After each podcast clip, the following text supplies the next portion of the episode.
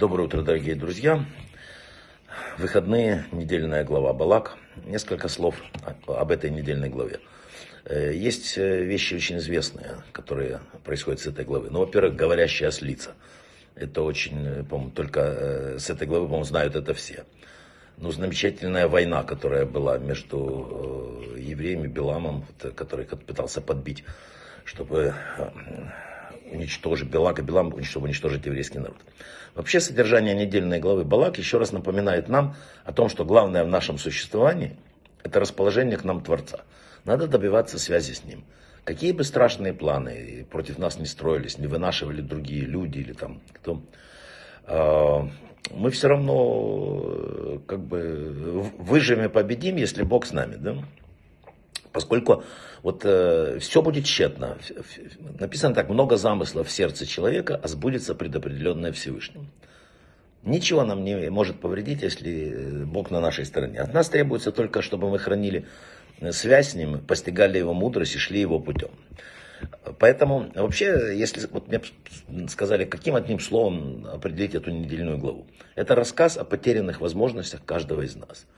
Каждый из нас вот, специально показывает э, Билама, Палака, это людей, которые обладали огромной силой. Билам написано был по силе равный Машера Бейну. Но Машера Бейну стал великим вождем народа, а этот стал э, вором, убийцей и в конце концов сам погиб. Люди всегда кажется, что они праведные, что они все делают правильно. Э, люди не умеют, э, так сказать, проверить себя. Есть такая история короткая. После молитвы Раф остался в синагоге учиться, учил там. И вот э, видит, как э, какой-то звук, он поворачивается, видит, к шафу с Торой подходит человек, открывает, э, уткнулся лицом в чехол Торы и с огромным чувством, с разрывающим силой сердцем, такой от сердца идущим, говорит, Владыка мира, э, дай мне, пожалуйста, вот э, Святой Дух, чтобы я видел все не отсылай меня от себя, дай мне Святой Дух, не забирай его меня. Так, ну, Раф не видел никогда такой молитвы. Совершенно потрясающе. Он поднял голову, э, смотрит, э, ну, иногда люди там приходят, молятся, чтобы так.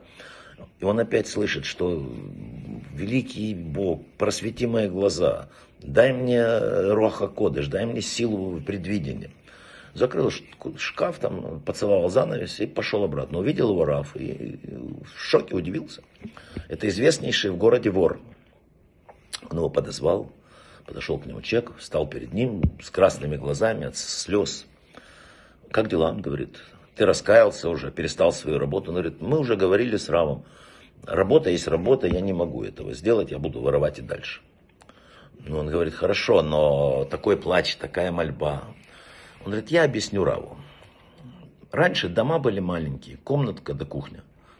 С закрытыми глазами я заходил, взламывал комнату и нашел, что надо. Теперь дома огромные. И мебели много, несколько этажей. Пойди найди, можно часами искать.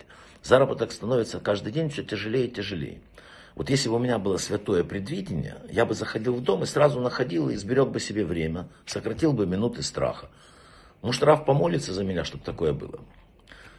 И Равин говорит, я понял в этот момент, что вот тот свет, который светил нам от края небес, он скрыл, чтобы злодеи не воспользовались им для разрушения. Когда будет исправлен мир, появится тот свет, который был в начале. Дорогие друзья, давайте посмотрим на свою жизнь. Посмотрим на то, что не молимся ли мы иногда о том, как вот этот вот товарищ. Правильно ли мы расставляем, если хотите, духовные приоритеты. Брахава от слаха, всего самого лучшего.